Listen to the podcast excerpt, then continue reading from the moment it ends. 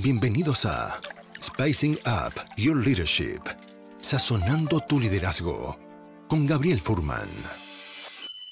Un ingrediente que no puede faltar en tu vida. Una instancia de aprendizaje, autoconocimiento y reflexión para transformar tu liderazgo empresarial, tu propia maestría personal, tu autoconfianza y tu forma de comunicar. En este espacio aprenderemos herramientas de innovación personal que puedes llevar a la práctica de forma inmediata en tu vida profesional y personal. Te invitamos a este delicioso y aromático viaje de inspiración para la acción, donde podrás saborear hoy lo que lograrás ser mañana. Los ingredientes ya los tienes. Ahora llegó el momento de descubrirlos y pasar a la acción. La mesa está servida. Sean bienvenidos. Independiente si Donald Trump lo hizo bien, lo hizo mal, si el personaje te cae bien, te cae mal, ¿qué enseñanzas podríamos sacar de su forma de comunicar? ¿Fue coherente entre lo que decía y lo que hacía? ¿Qué cosas podemos aprender de él también que quizás si queremos ser mejores líderes deberíamos dejar de hacer para conectar mejor con nuestra gente y con quienes trabajamos?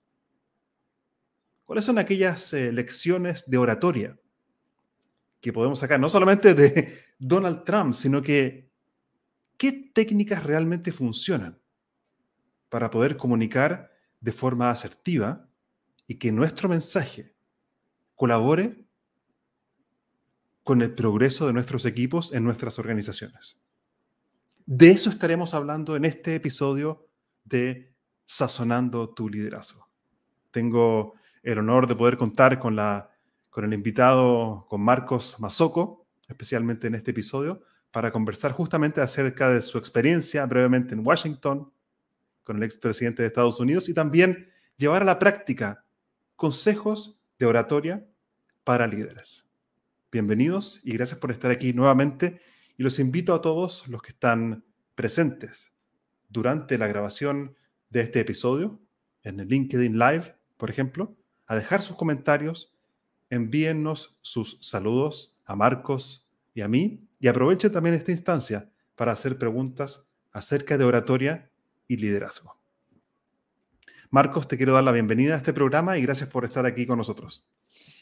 Gabriel, gracias a vos por esta invitación. Un verdadero gusto poder compartir algunas ideas, anécdotas y un saludo a tu eh, genial audiencia.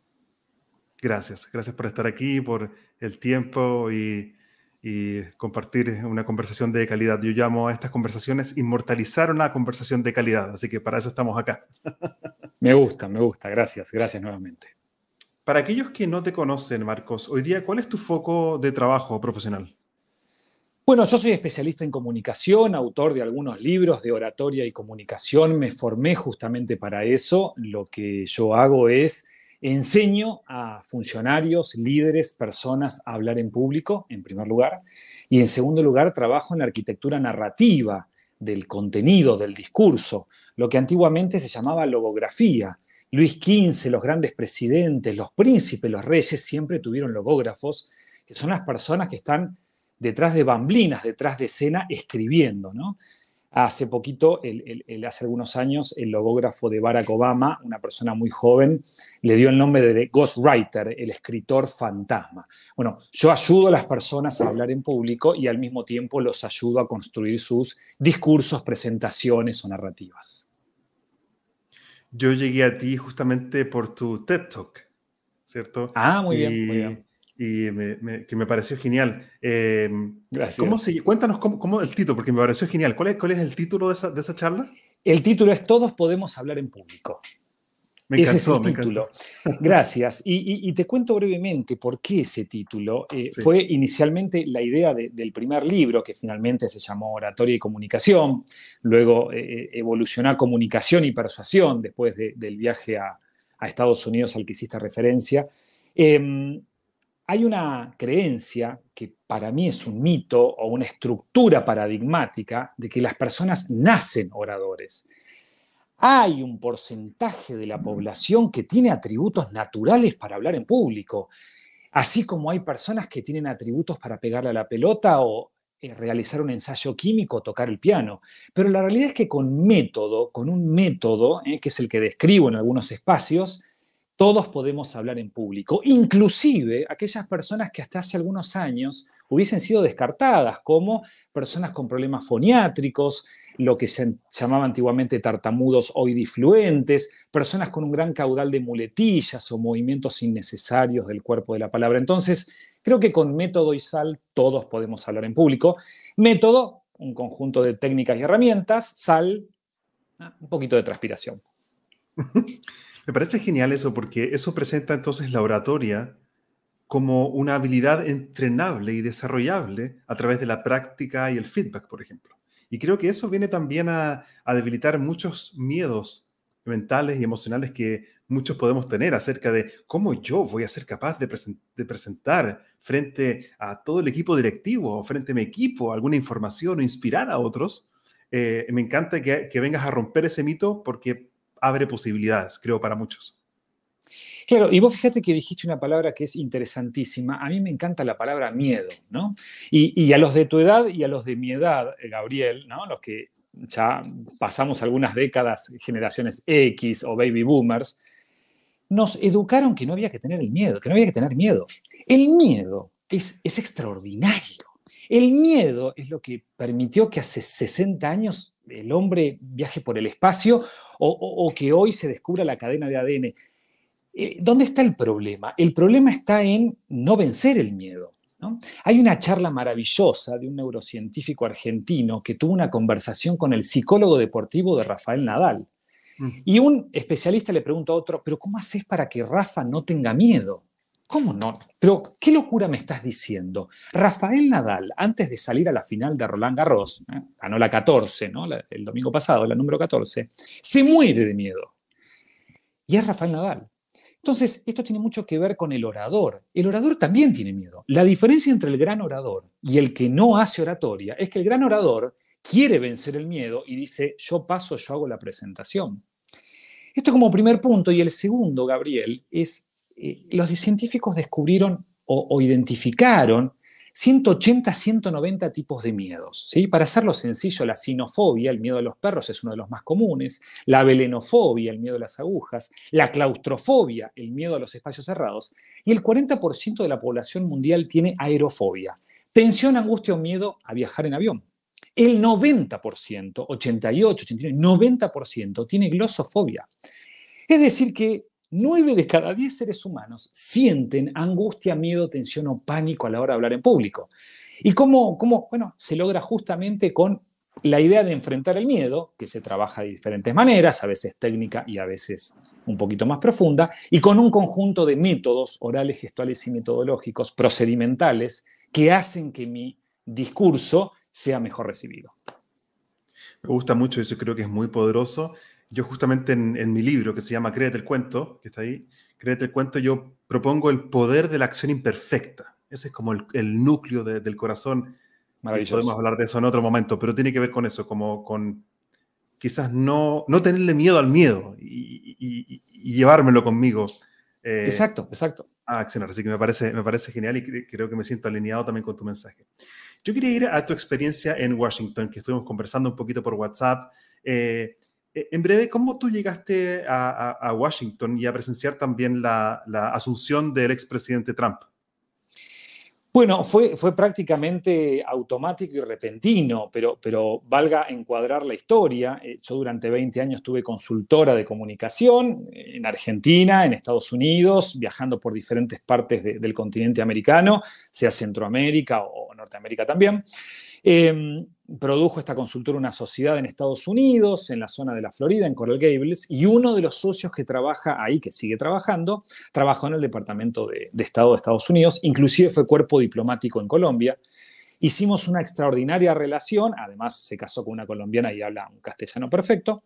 Y el domingo anterior a la asunción de Donald Trump, creo que asume el 21 de enero, me manda la invitación, nos manda un grupo de, tres argentinos que trabajábamos en comunicación la, invitación. El primer desafío fue conseguir pasaje, era imposible. Así que volamos a Nueva York y de ahí hicimos con, el famoso Amtrak, que es el tren hacia, hacia Washington, con la idea de, participar de la asunción de, Donald Trump, que bien vale la aclaración, yo no, me identifico con gran parte de, esos perfiles o de políticas, ¿no es cierto? Pero era un hecho histórico por, por muchas razones. Como no conseguimos pasaje, tuvimos que viajar dos días antes porque no, no, había pasaje, no había forma de llegar a Washington, inclusive de Argentina. Entonces, esa casualidad nos permitió o me permitió trabajar y compartir reuniones con diferentes personas de su equipo, incluyendo a Kelly Conway o Kelly Conway, que es eh, la jefa de prensa del presidente Donald Trump y fue la, antigua presentadora de Fox, ¿no es cierto? Una persona muy conocida que él lleva como jefa de prensa. Así que ese es el encuadre que me lleva a mí a, estar presente esos tres días en, en DC, en, el distrito en Washington, en, este hecho histórico. Es interesante que me parece que es un personaje independiente de cuál sea la tendencia política de cada uno, creo que es un personaje y, considero que fue un hecho histórico justamente porque una persona con sus características justamente haya sido eh, presidente de Estados Unidos, me parece ya notable. De las interacciones o de lo que tú alcanzaste a observar ahí, ¿cuál fue tu, tu impresión de, de, su forma de comunicar, de su forma de conectar con la gente? ¿Cómo fue? ¿Qué observaste tú ahí? De, em, Gabriel, con lo que yo escuché y vi del presidente Donald Trump o en general? No, ahí de, de Donald Trump.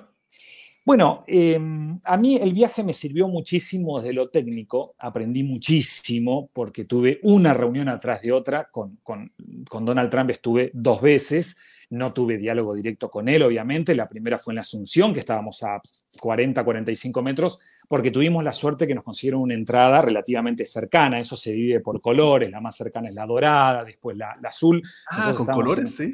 Claro, estábamos en, el servicio secreto va armando anillos y a medida que tú muestras tu credencial y tu pasaporte, que aquellos que en algún momento viajen recuerden que el pasaporte tiene un hilo de metal adentro, después de cinco minutos y ponernos nerviosos, me lo explicó un policía, ¿no es cierto? Este, entonces, se forman anillos y, y de acuerdo al color vas acercándote cada vez más al escenario de Casablanca. Por suerte lo tuvimos muy, muy cerca. Y después tuvimos sí un intercambio, una interacción con él al lado, porque durante la noche se producen muchas reuniones y el presidente, cualquiera, ¿eh?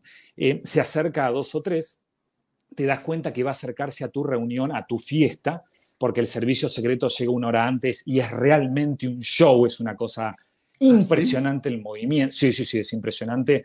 Estamos hablando, Gabriel, una ciudad totalmente militarizada con, con, armas, tanques, aviones, helicópteros. E, es realmente eh, para mí un show, ¿no? Una cosa que nunca había visto. Y dura varios días.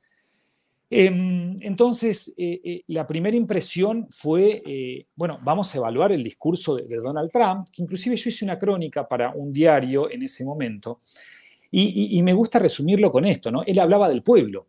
El discurso de Donald Trump en ese momento, donde dice de entregarle el poder al pueblo, es muy similar, y esto cada uno tomará sus propias conclusiones, al que hace Bane en la película de Batman de Rising, de, donde aparece Bane, es cierto? El villano Bane, que entra a una cancha de fútbol norteamericano y hace un discurso relacionado con devolverle la posibilidad de elegir al pueblo. Entonces, había una gran asociación que todos los periodistas y cualquier persona que escuchaba el discurso y había visto la película lograba asociar, ¿no? Yo no creo que lo haya parafraseado, no creo que lo haya copiado, pero eh, llamativo. Y complementando tu, consulta, bueno, luego lo vimos en el Carnegie Hall, que es un, espacio para 50.000 personas, donde muchísima gente de todo el mundo. Em, él llega con su esposa, con su familia, ahí sí lo tuvimos realmente al lado y, estaba todo su equipo y pudimos interactuar. Yo ya había conversado con Kane y Conway Kenny en otro momento.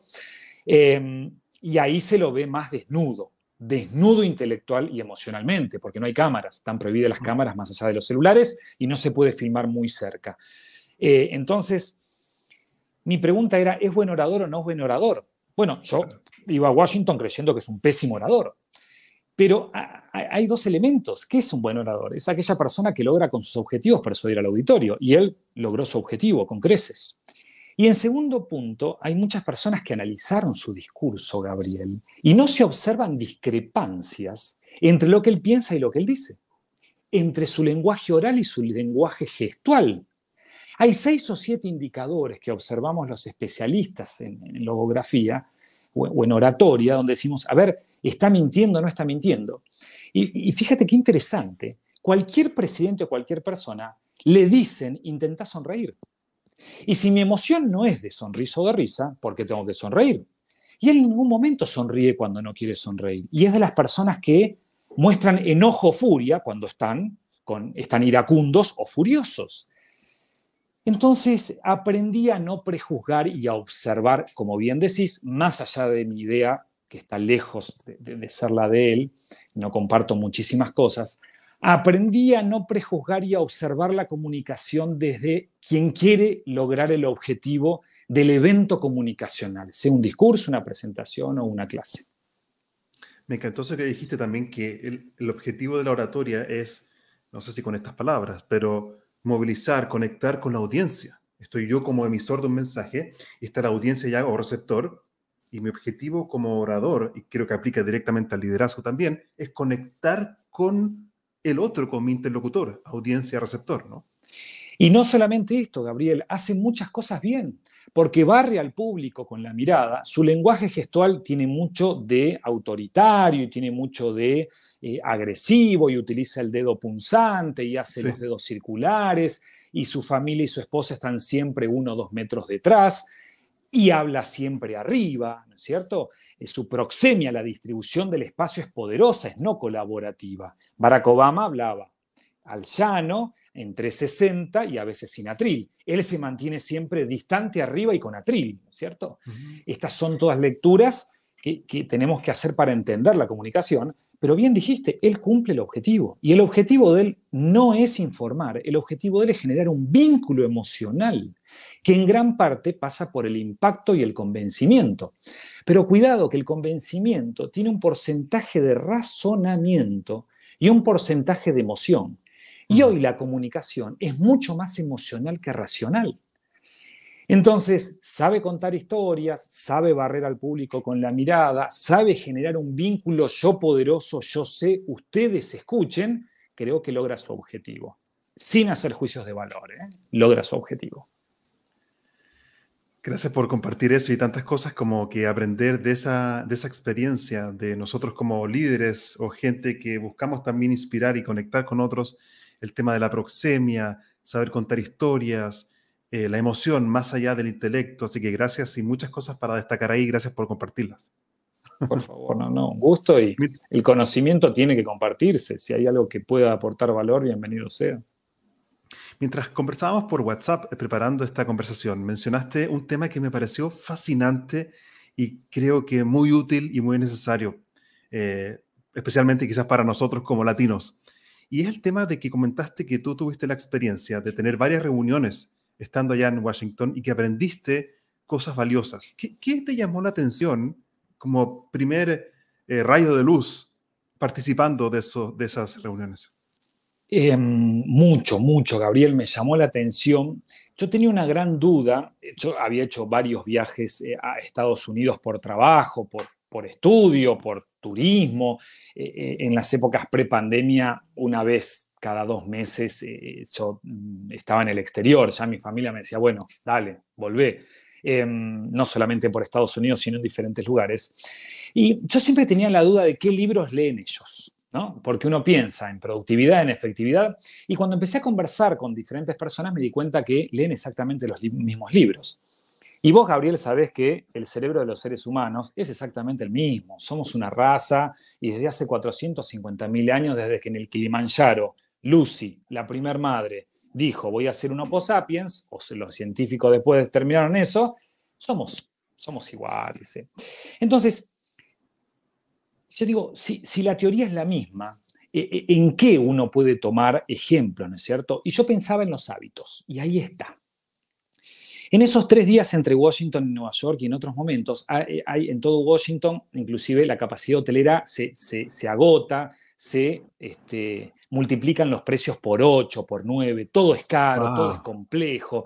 Nosotros conseguimos por un conocido una habitación de una persona que trabajaba en la ONU, eh, pero si no hubiese sido imposible. Y Washington es una ciudad muy difícil porque es la ciudad con mayor cantidad de sin techos de Estados Unidos, es la ciudad con mayor proporción de homeless. Eh, y una ciudad muy fría, por cierto. Em, entonces, hay constantemente reuniones y mitines y, te invitan, y una reunión con gente de Guatemala y con gente de México y con gente de...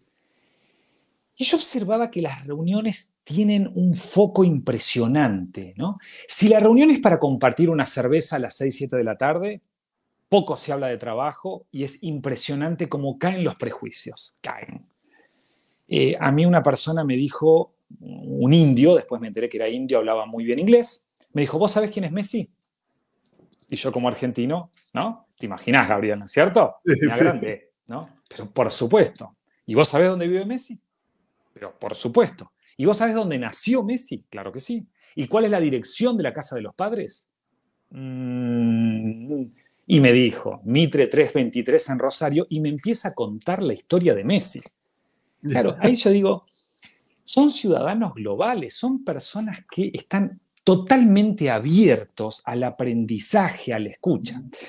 Y en una de esas reuniones, no informal, sino formal, de, trabajo puntual que había varios funcionarios de segunda línea del gobierno, yo observo que ellos llegan y en 10 minutos habían trabajado dos, tres temas. Y después otra reunión, y en 30 minutos cuatro o cinco temas.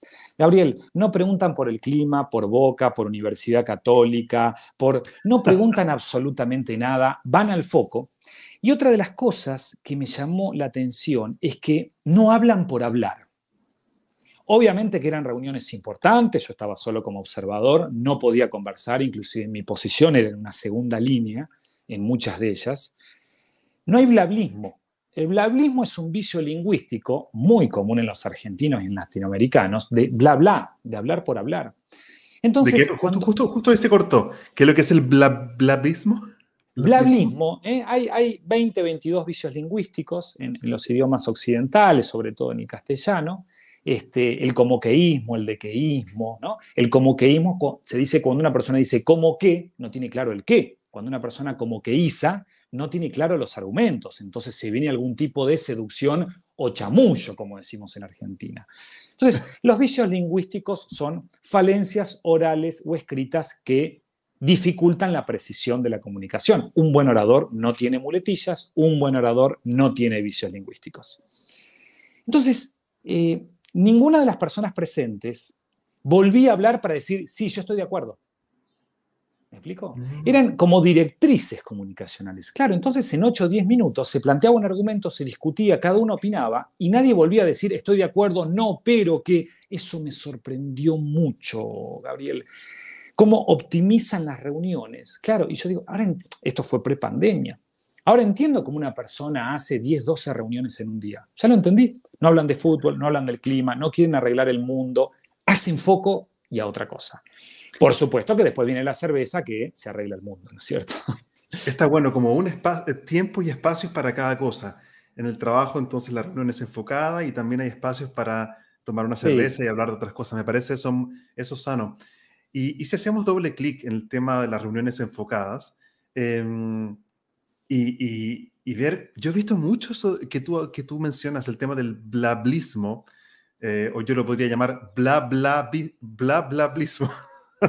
Tal cual. Eh, y, falta de y falta de foco en las reuniones. Mucha gente quiere tener reuniones más efectivas, pero muchas veces no hay un foco claro. ¿Y cómo de lo que tú viste o de lo que has aprendido en el tiempo, ¿qué, cómo se puede tener entonces una reunión más enfocada? Bueno, en primer lugar, eh, yo observé un gran respeto por la metodología. Esto, Gabriel, vos lo sabés, hay muchas organizaciones, empresas, organismos de gobierno que en la sala de reuniones tienen varios paso a paso de venga con un objetivo, respete el tiempo, si habla una vez, no hable. Hay un protocolo. Entonces, en primer lugar, se respeta el protocolo. Yo hace poco con un área de gobierno de aquí de Buenos Aires me pidieron ayuda para las reuniones efectivas. Bueno, mm. armamos el protocolo, lo compartimos, los líderes los compartieron con sus liderados Primera reunión, a la segunda reunión estaban todos los celulares arriba de la mesa y no en un buzón. Entonces, en primer lugar hay que respetar una metodología. En Argentina cuesta mucho respetar metodologías, ¿eh? en primer lugar. En segundo lugar, los hábitos. Cuando el hábito se hace exitoso, se va autoalimentando. Entonces, si la metodología a mí me aporta que el hábito me dice que en 10 minutos puedo resolver lo que en otro lugar resuelvo en 40 mirando el celular, bueno, alimentemos hábito con metodología. Y después creo que está en tercer lugar el aspecto cultural, que la pregunta es, ¿el hábito hace la cultura? ¿La cultura forma los hábitos? Entonces, eh, y, por cultura también me refiero a esos hábitos no escritos. Si veo que 8 o 9 personas están sin celular, yo no tengo por qué agarrar el celular. Em, hay una, por supuesto, estamos no, me quiero meter en política, pero estamos hablando del espacio de, ¿no? capitalismo puro, pero hay una prioridad por respetar los tiempos ajenos y que el día sea productivo, que el día sea... Respetar, dijiste, perdón, respetar qué? Los tiempos productivos, respetar los tiempos productivos. Nos juntamos a comer y a arreglar el mundo. Perfecto, hagámoslo. Nos juntamos a trabajar. Solo se habla de trabajo, Nadie habla por hablar, no hay blablismo, no hay redundancias. Nadie levanta la mano para decir lo mismo o reafirmar o parafrasear lo que dijo otro. No, no, no, existe. Eso me llamó mucho la atención. Increíble. Y, y, recuerdo también que conversamos, algo que me gustaría que comentaras, el tema de darle valor al silencio. ¿Qué significa eso? Es, es interesantísimo, Gabriel. Hay, tu auditorio no va a querer escuchar tantas anécdotas. Hay, muchísimas anécdotas sobre gobernantes que gobernaron con silencio, ¿no es cierto? Uno de ellos fue Guillermo el Taciturno, el abuelo del abuelo del abuelo del actual príncipe de Holanda, hoy Países Bajos, ¿no es cierto? Cercano a la Argentina porque está casado con, con Máxima, ¿no es cierto? Sorriagueta. Él gobernaba con con silencios. Eh, Gabriel, sin entrar en tecnicismos, la comunicación es el vehículo del lenguaje, de la conducta. Nos comunicamos como hablamos ¿eh? y hablamos como somos. Lo interesante de este concepto, que parece muy sencillo, es que no nos comunicamos como no somos. Por eso cuando dicen, vos tenés que hacer tal cosa, no, vamos a intentar encontrar tus atributos y poder limarlos, mejorarlos, si no, hay una, artificialidad en la comunicación. Y la comunicación se construye con tres ladrillos, con palabras, con gestos y con no palabras sino gestos, llamados silencios. ¿Qué es esto, Gabriel? Esto.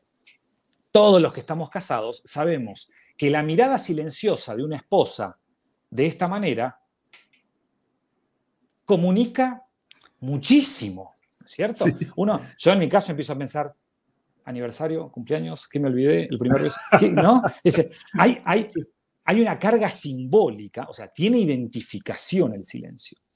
Em, yo creo que el, argentino o, muchos latinoamericanos no entendemos que el silencio transmite emociones, que el silencio refuerza argumentos, que el silencio invita a pensar. Entonces, eh, erróneamente, muchos oradores caen en el tercer gran error de la lingüística, que es primero las muletillas em, este, y, en segundo lugar, los vicios lingüísticos, blablismo, redundancia, vulgarismos, extranjerismos, dequeísmos, comoqueísmos. Y en tercer lugar, es liberar dopamina. La dopamina es una hormona similar a la endorfina, que es la que nos produce bienestar cuando estamos con amigos, ¿no? Cuando estamos enamorados se produce endorfina. Y cuando estamos con bienestar se produce dopamina. La dopamina tiene una gran desventaja, que es que anula los relojes biológicos del cuerpo. Entonces, el orador que libera dopamina, ¿no? Está hablando, hablando, hablando, enamorado del tono de su voz, y no se dio cuenta que esto tendría que haber terminado hace rato, o que tendría que haber habido un cierre parcial, o que tendría que haber combinado sus argumentos y refuerzos con pausas para que el público piense, para que el público sienta. Si yo le cuento un cuento a mi hijo, tiene que haber pausas y impactos silábicos para que ese mensaje construya sentido en, su cabeza, lo recepcione con mayor sentido. Si no, soy monologante y monocordante. La pausa es lo que le da sentido a las palabras y la pausa es lo que hace que una persona sea más interesante. Me encanta eso porque siento que en la pausa también es una forma de comunicar. Y lo que dices tú, que me parece genial, hablamos en gran medida para ser escuchados. Entonces, si no doy un silencio, ¿cuándo realmente el mensaje que emití está siendo procesado por el otro? Exacto. y quizás también preguntar, yo creo que la pausa, la pausa y el silencio, que son lo mismo, y aprender a indagar y preguntar también por, a ver, ¿qué piensas tú de lo que yo estoy diciendo? También puede abrir posibilidades en un contexto de liderazgo y oratoria profesional. Gabriel, eh, la mayoría de los líderes consideran que el liderazgo se ejerce a través de la palabra. Y es una respuesta erróneamente semántica o acertada. ¿Qué significa esto? Yo tengo que hablar para liderar. Bueno, sí, eh, la realidad es que hasta la década del 80, sí. En el momento en que el poder era información, sí. ¿eh? Un médico se iba a, a un congreso de cirugía a Chicago en el año 82 y traía la información y era distribuida a sus residentes o a sus colegas por la persona poderosa que fue invitada y tiene la información. ¿A quién se le ocurre hoy viajar 10.000 kilómetros para obtener información? Entonces, la información no sirve. La información es un commodity. Los aparatitos que tenemos a unos pocos dólares nos sirven para obtener toda la información que vos sabés, Gabriel, y que sé yo, toda. La pregunta del millón es, ¿Qué valor te voy a dar fuera de la información? Y gran parte de esa respuesta está en lo que te hago sentir, en una historia, en la pregunta, en el cómo te invito a participar o a pensar. La docencia, inclusive primaria, universitaria y secundaria, está cambiando hacia experiencias participantes en donde el diálogo reemplace al monólogo. Y pensemos los dos segundos. Monólogo significa mono uno, logo, gráfico, esquema, discurso un, discurso. Diálogo, día, significa a través de. El diálogo es una conversación a través del otro. Entonces, cuando yo hago pausas, cuando yo pregunto, cuando yo aprendo a esperar, se empieza a transformar ese intercambio y el monólogo se transforma en una conversación de un diálogo. Y Gabriel, siempre hablar con es mucho más efectivo que hablar a. ¡Wow! Hablar con, yo lo entiendo como hablar con el otro. Claro. Traer a mi interlocutor a esta danza de reflexión emocional también, porque lo que tú dices es tan cierto y me hace, me deja tan como eh, emocionado y me confirma la importancia de que hoy la información está disponible para el que quiera. Hoy día la información no falta. Yo creo que el desafío hoy de los líderes no es la información, sino que la transformación y cómo pasar del saber al hacer. Exactamente. Exactamente. Y vos dijiste una palabra que es interesante. ¿Qué significa conversar? ¿no?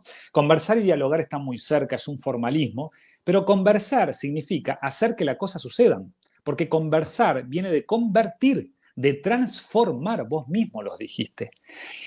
Y aquí viene la parte donde alguna persona me dice en algún encuentro o en este momento puede llegar a estar pensando, sí, Marcos, pero esa conversación se puede dar en un proceso dialógico de uno a tres, cuatro, diez personas, es decir, en una mesa imperial o en una mesa en herradura o en un aula con pocas personas. ¿Cómo voy a hacer yo conversar como orador en un auditorio, yo detrás de una atril a 100? También se puede hacer conversar. Hay diferentes técnicas para conversar a través de la pausa. Hacer preguntas retóricas, hacer preguntas reflexivas. Nadie puede hacer participar ni al 10% de un auditorio de 100 personas. Pero la predisposición, la actitud, genera cambios metodológicos que hacen que yo prepare mi presentación para que conversemos emocionalmente en lugar de que vos distribuyas contenidos de manera bancaria. Esto es, depositando contenidos en el cerebro del otro. No funciona. Porque yo ya sé que puedo conseguir la información yo solo, tomándome un mate, un café en casa. Entonces, la pregunta del millón es, si vos me vas a dar información, ¿para qué crucé todo Buenos Aires o Santiago en auto con lluvia? ¿Qué valor me vas a dar vos a este espacio comunicativo? Preguntas, participaciones, reflexiones, soluciones, técnicas o qué? Información no quiero. No me mm. sirve, yo la tengo.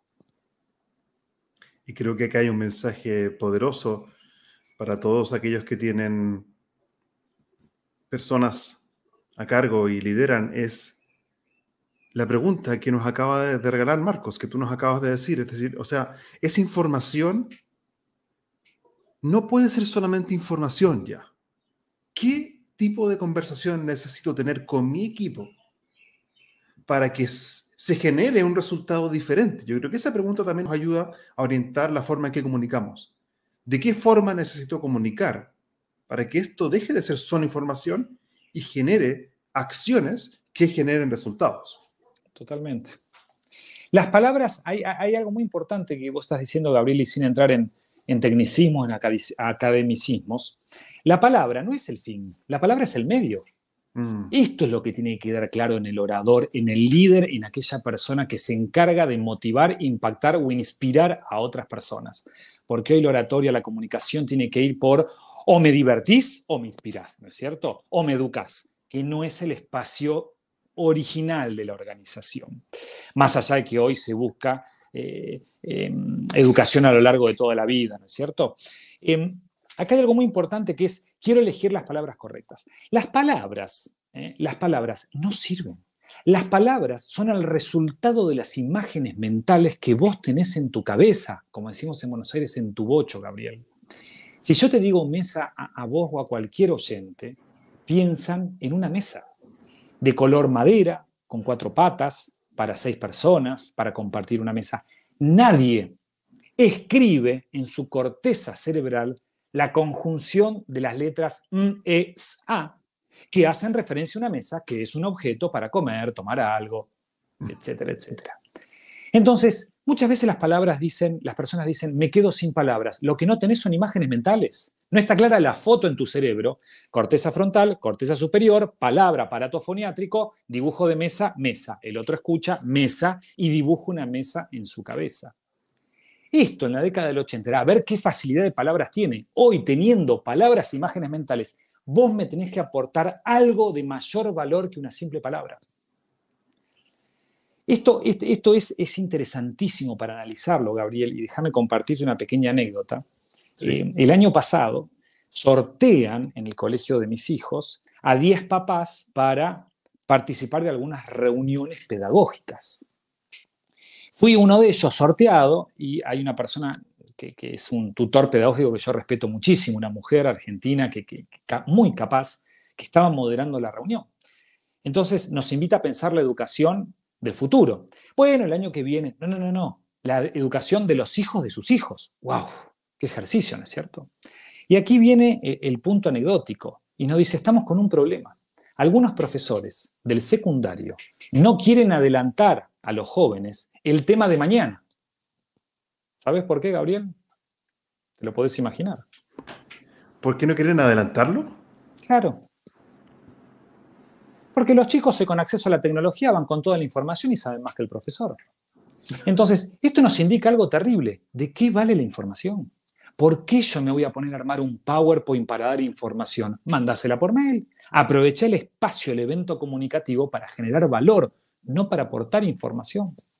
¿Qué significa generar valor? Técnicas, tips, conclusiones, participaciones o coparticipaciones entre ellos. Eso genera valor.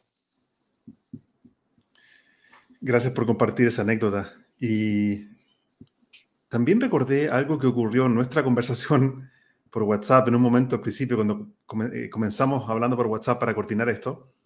Eh, yo te mandé un mensaje, creo algo así, y tú me mandaste luego un audio. Me dijiste, mire, te quiero mandar un audio para humanizar esta conversación, me dijiste. Me quedó grabado eso.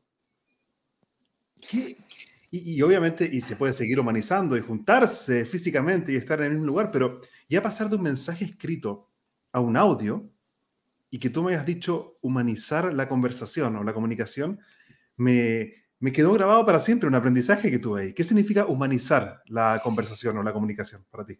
Eh, Gabriel, es interesante lo que vos planteás, ¿no es cierto? Porque bueno, en principio soy italiano, soy hijo de italianos y para mí eh, la sobremesa tiene un valor enorme, ¿no es cierto? Mm. El espacio de comida no es nutrición, es un espacio de encuentro, ¿no? Por eso hoy una familia no puede comer mirando la tele o con los celulares arriba de la mesa.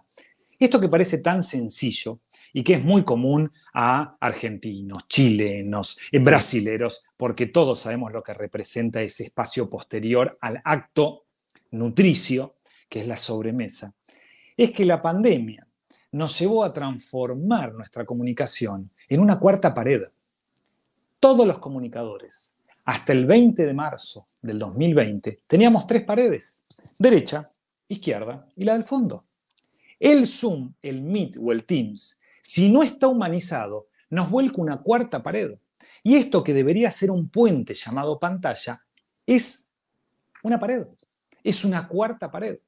¿Y qué significa no humanizar? Llegar tarde a la reunión, no tener objetivo, ponerle a mis liderados 16 Zoom en un día.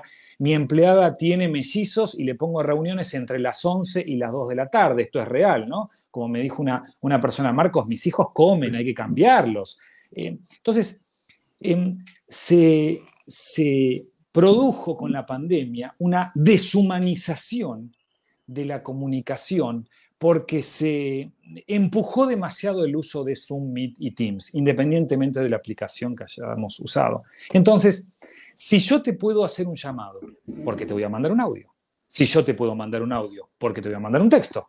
Si yo te puedo mandar un texto, porque te voy a mandar un mail asincrónico. Y de vuelta, como te dije en broma. Si podemos ir a comer y a tomar una cerveza y a conversar de trabajo, de relaciones o de lo que sea, ¿por qué me voy a quedar haciendo un Zoom si yo quiero tener contacto con las personas y con el mundo? Más allá que a veces la autopista es terrible. Pero no podemos eh, deshumanizar todo porque caemos en esta enfermedad de la comunicación remota que yo bauticé como zoomfagia, ¿no? que es el, el zoomificar todo. Hagamos un zoom.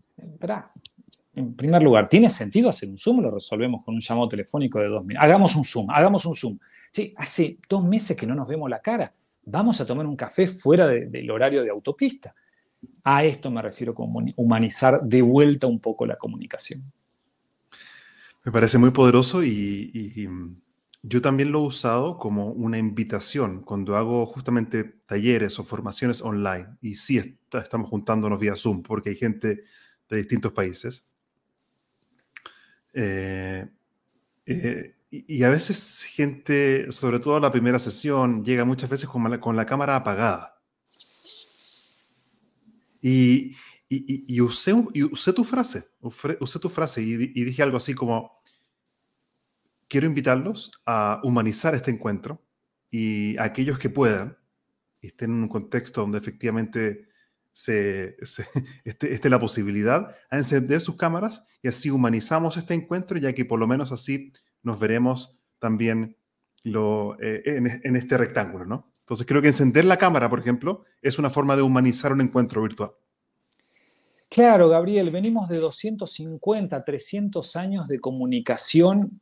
Eh, la educación, la comunicación nuestra, la laboral, la de las organizaciones, está originada en la escuela. Una persona parada poderosa que distribuye contenidos, ¿no? Es la educación jesuita o la educación que se estableció en el 1700 eh, en, en Sudamérica prácticamente en todos los países. Y llevamos solo dos años de comunicación remota. Entonces son tres siglos de paradigma contra dos años de comunicación remota. Tenemos que reaprender a comunicarnos. ¿Y qué podemos hacer como líderes de comunicación, Gabriel? Bueno, cinco minutos antes poner un protocolo de actuación. Los invitamos, ¿no? Una pequeña música, yo lo hago en muchos talleres, los invitamos a prender la cámara, apagar el micrófono. Si yo soy el orador, no soy Mick Jagger, no entro 9 y 5, entro 9 menos 2 y doy la bienvenida a los asistentes. A las 9 hago una apertura y esperamos a los rezagados. Y pregunto, Gabriel, ¿cómo estás? Carlos, ¿cómo estás? ¿Cómo va todo? Y después comenzamos y a medida que van ingresando, damos la bienvenida, solicitamos el micrófono, los invitamos a formar parte, aclaramos que se pueden ir a buscar un café, un mate, los insumos generan acercamiento entre los seres humanos, café, mate, lo que vos quieras. Si el otro no tiene que hablar, puede comer, este, desayunar respetando los protocolos sociales humanos. Entonces, fíjate, Gabriel, la cantidad de cosas que en un espacio frío como la comunicación por Zoom, el comunicador puede hacer para humanizar, empatizar y generar temperatura en la comunicación, un poco de calidez humana. Me parece fantástico. Entonces, quizás compartir algo virtualmente para tomar, para comer, preguntar cómo estás, ¿sí? invitar a encender las cámaras y, Me, parece genial porque son cosas pequeñas que hacen una gran diferencia. Ese es el punto, Marcos, creo yo. Y muchos de los líderes que nos están escuchando, quizás, y a veces a mí también me ocurre, subestimamos el poder de pequeñas acciones comunicacionales.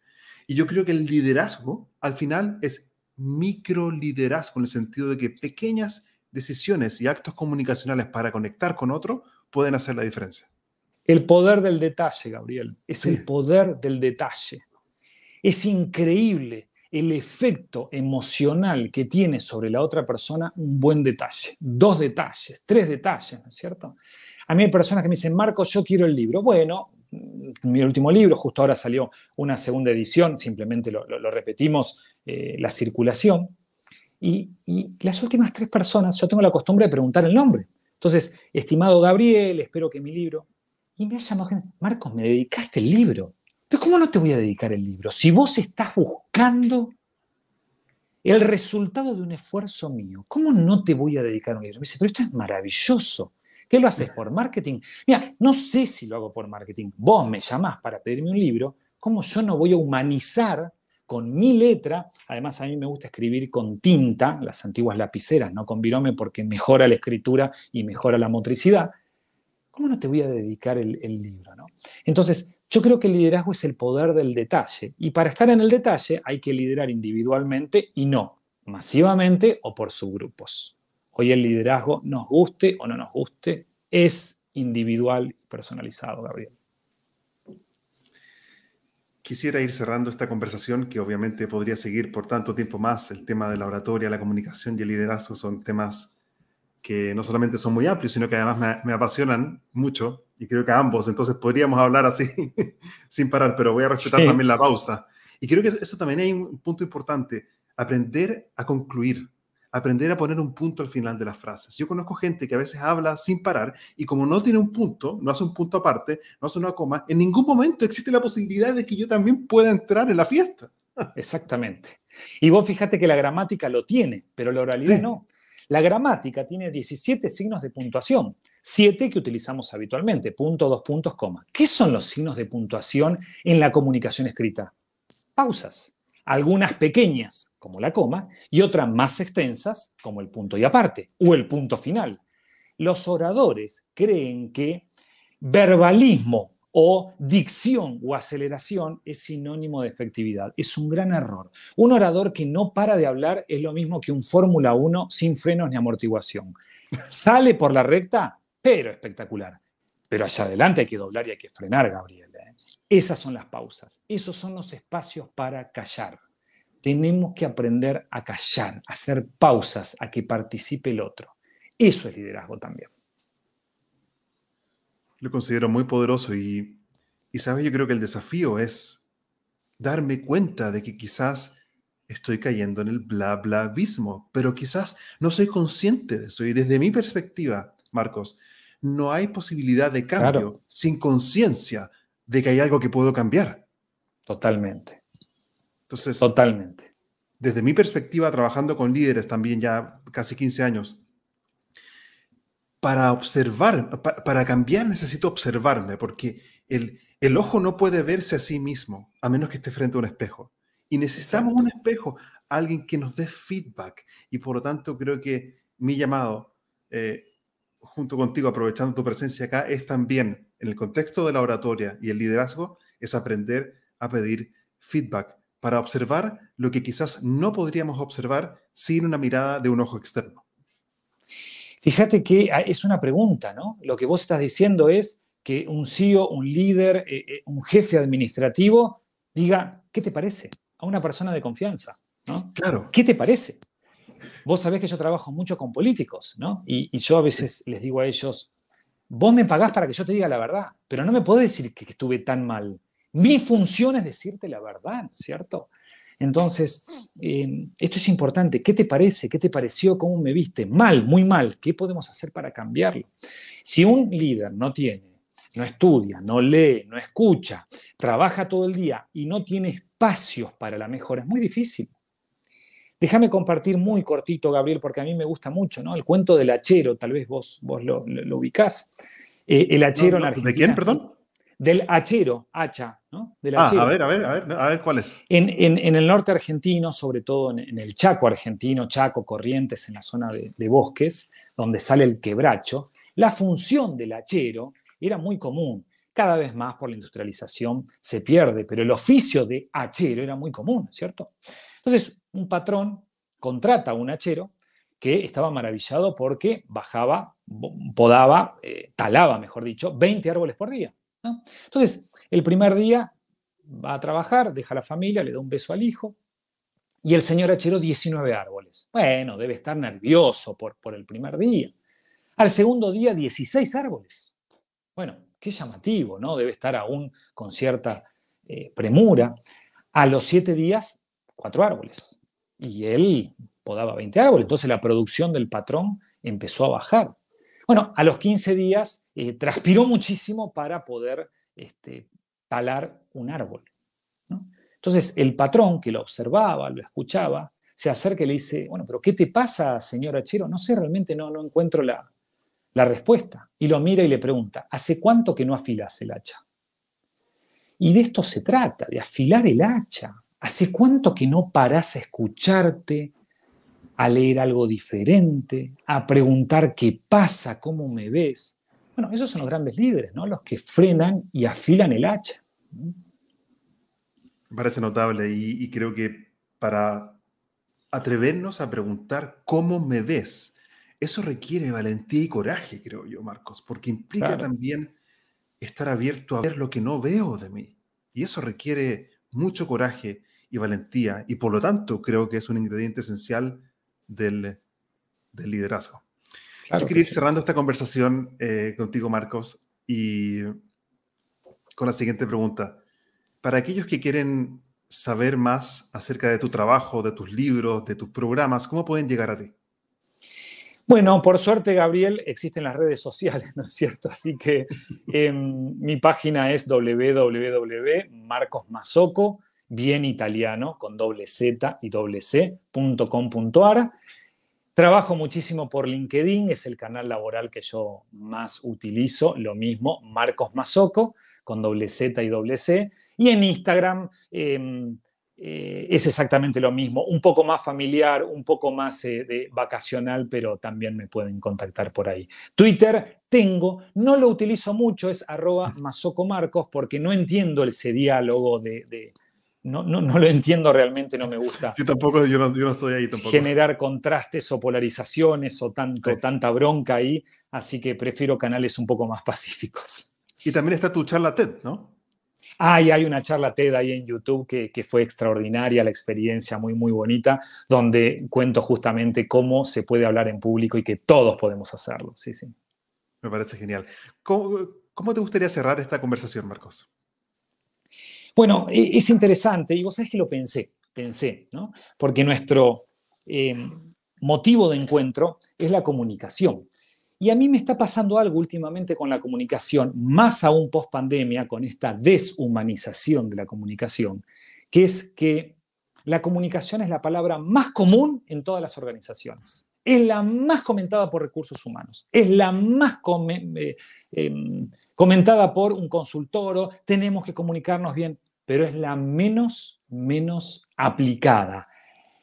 La comunicación está en las palabras, pero no está ni en las manos, ni en la cabeza, ni en el corazón. Y yo creo que cuando eh, un líder pone en, prioridad la comunicación, los vínculos mejoran y cuando los vínculos mejoran, negocios, relaciones, sociedades, todo mejora.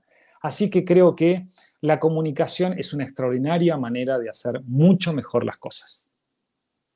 Genial, fantástico. Yo quería cerrar esta conversación con un lindo mensaje que nos deja Mónica Madueño. Dice, estoy impresionada con todo lo maravilloso que estoy escuchando. Y quería eh, agradecerte, Mónica, a ti y eh, creo que es una, buena forma de cerrar.